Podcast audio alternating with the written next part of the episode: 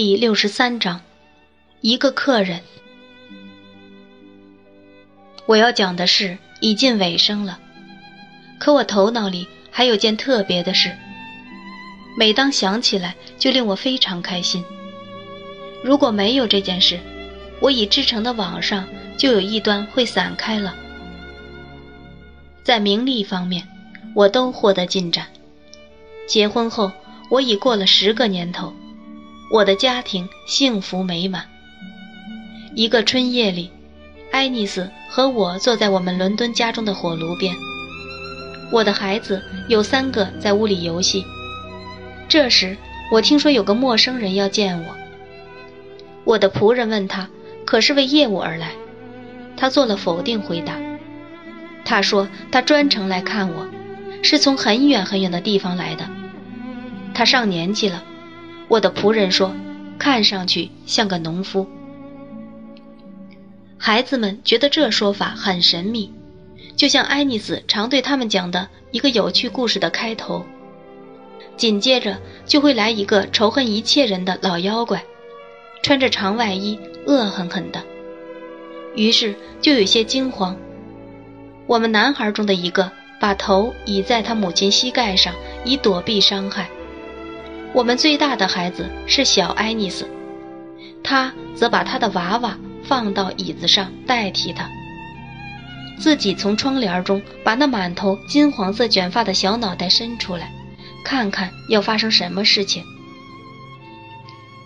让他上这里来吧，我说道。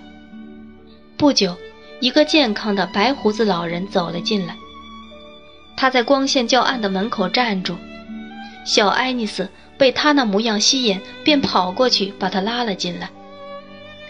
我还没看清他的脸，我的妻子就跳了起来，用一种高兴而激动的声音对我叫道：“这是皮果提先生呀！”果然，这就是皮果提先生。他已经是一个老人了，不过他是红颜白发、精神旺健的老人。我们一开始的激动过去后。他在火炉边坐下，把孩子们抱到膝盖上，火光映照着他的脸。我觉得他还像过去那样强壮健忘，而且是个英俊的老人。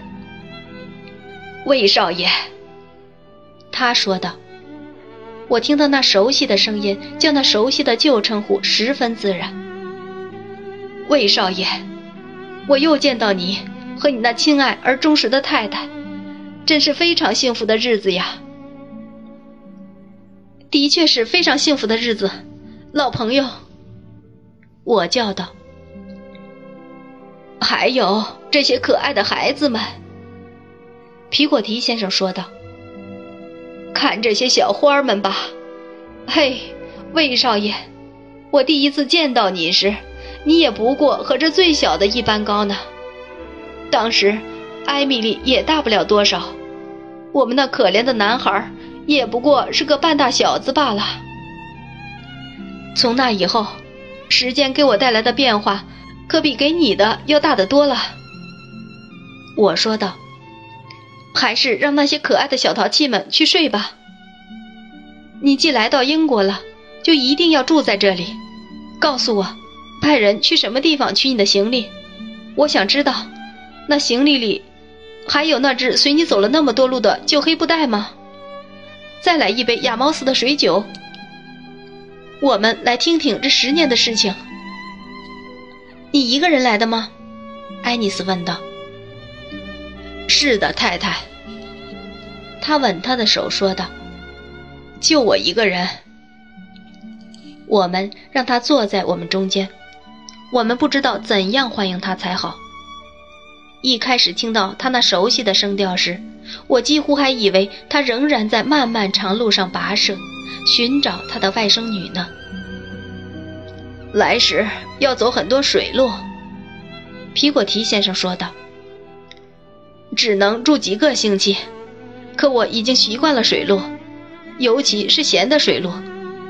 朋友真可贵，朋友真可贵，故我来相会。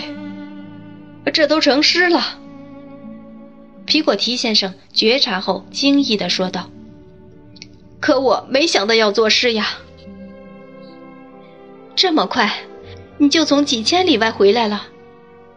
艾尼斯问道。是的，太太。他答道。我来之前答应了艾米丽的，你知道，日子过下去，我不会越活越年轻。如果我这次不回，大概就再也回不来了。我总在想，在我变得太老以前，我一定要来看看在幸福婚姻中的魏少爷和你。他仔细地端详我们，好像怎么也看不够。爱丽丝笑着把一些散下的灰色卷发扶到后面，好让他看得更清楚。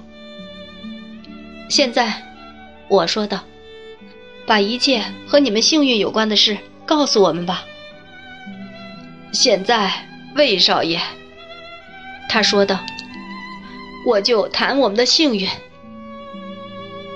我们没遇上不如意的事，我们过得很顺利，我们一直都很顺利。我们按我们的本分做工，一开始也许我们过得苦点儿，可我们一直还顺利。”无论养羊或其他家畜，无论干这或干那，我们总是要多兴旺就多兴旺，似乎总受上帝保佑着。皮果提先生前进地低头说道：“我们一直很发达，总而言之就是这样。如果昨天不这样，今天就会这样；如果今天不是这样，明天就会这样。”艾米丽呢？艾尼斯和我一起问道。艾米丽，他说道：“你离开他以后，太太，我们在澳洲住下来。他每天晚上在帆布围帘后祈祷时，我总听到他说你的名字呢。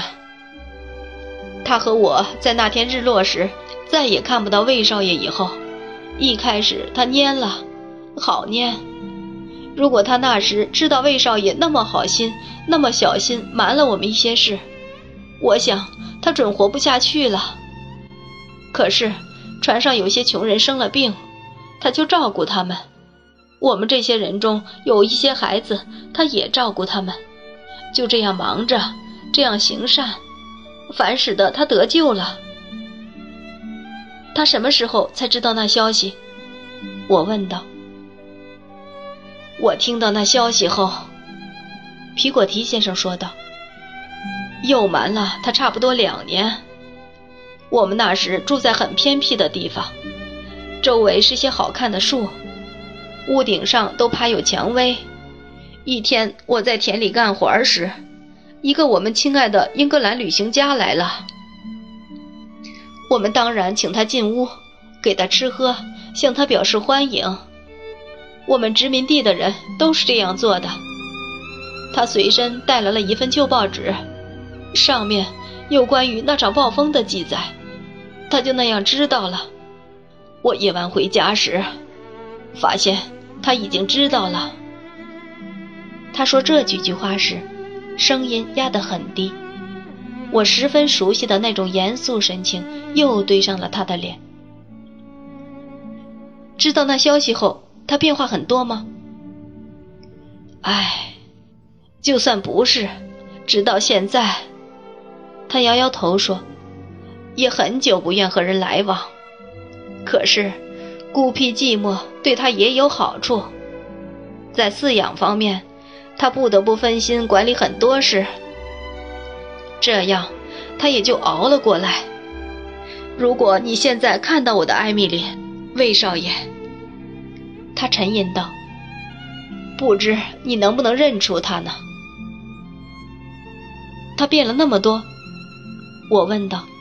“我不知道，我每天都看到他，所以说不上。不过有时我那么想，身材小巧。”皮果提先生看着火说道：“有点单薄，蓝蓝的眼睛，那么温柔而悲伤。”小脸精精致致，好看的头微微低着，声音和举止都那么安静，几近畏怯了。这就是艾米丽。我们静静地望着他，他依旧看着我。有人以为，他说道，他是所爱不淑；有人认为他已丧偶，没人知道那真正的缘故。他本来有很多次结婚的机会，可是舅舅，他对我说，这是永远也不会有的事了。他喜欢和我在一起，很开心。可是别人一出现，他就躲起来。他愿意去任何遥远的地方照看一个病人，调教一个小孩，或帮一个女孩准备婚事。他帮过很多次，却没出席过一次婚礼。他一心一意爱护照料他的舅舅，他勤快，无论年轻还是年老的人都喜欢他。凡有困难，都来找他求助。这就是艾米丽。